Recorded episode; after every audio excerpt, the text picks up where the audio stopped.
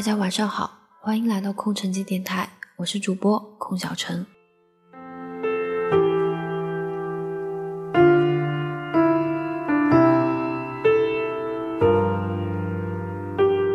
小陈今天想和大家分享一篇木心先生的文章，叫做《随之而去的童年》，选自哥伦比亚的倒影。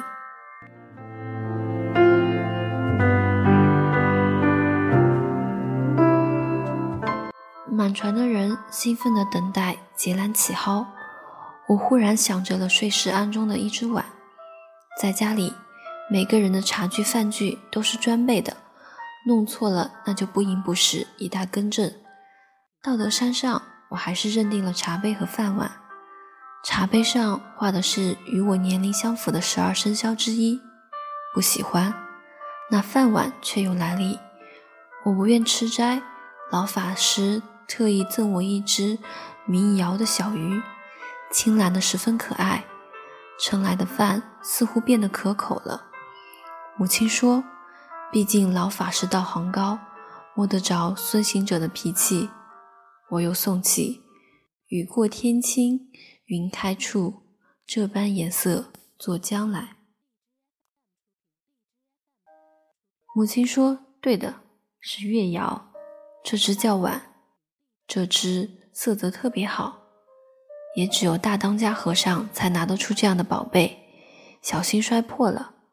每次参毕，我自去泉边洗净藏好。临走的那晚，我用棉纸包了，放在枕边。不料清晨被催起后，头昏昏的，竟呆看众人忙碌，忘记将那碗放进香笼里，索性忘了，倒也是了。偏在这船要起蒿的当儿，蓦地想起碗，什么？母亲不知所云。那饭碗、月窑碗，你放在哪里？枕头边。母亲素知，凡是我想着什么东西，就忘不掉了。要使忘掉，唯一的办法是那东西到了我手里，回去可以买同样的，买不到不会一样的。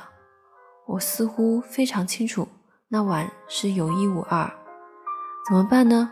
再上去拿。母亲的意思是，难道不开船，派人登山去暗中索取？不可能，不必想那碗了。我走过正在抽落的跳板，登岸，坐在细缆的树桩上，低头凝视河水。满船的人先是愕然相顾。继而一片吱吱喳喳，可以无人上岸来劝我拉我。都知道，只有母亲才能使我离开树桩。母亲没有说什么，轻声吩咐一个船夫，那赤膊小伙子披上一件棉袄，三脚两步飞过跳板上山了。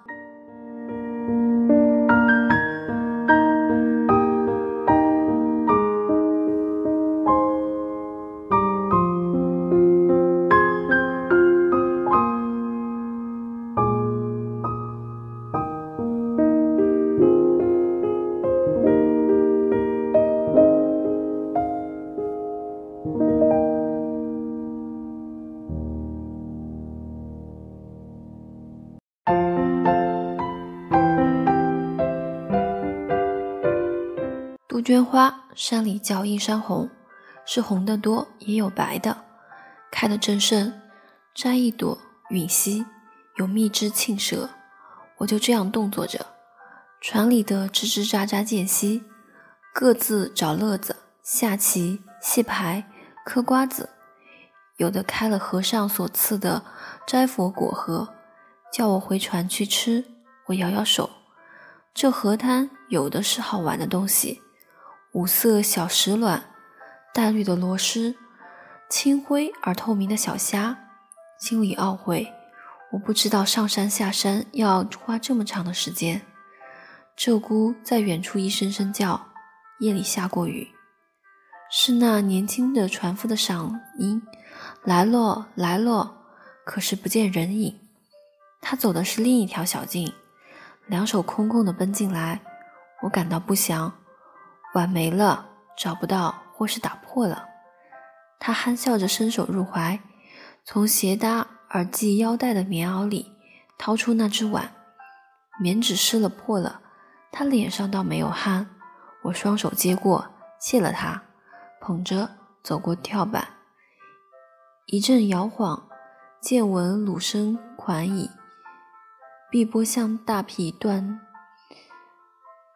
荡漾舒展，船头的水声。船上摇橹者的断续语声显得异样的凝视。我不愿进舱去，独自靠前舷坐着。夜间是下过大雨，还听到雷声。两岸山色苍翠，水里的倒影鲜活闪鸟。迎面的风又暖又凉。母亲为什么不来？河面渐宽。山也平下来，我想把碗洗一洗。人多，船深、吃水深，抚弦急救水面。用碗舀了河水，顺手泼去。阳光照得水墨晶亮如珠。我站起来，可以泼得远些。脱手，碗飞了。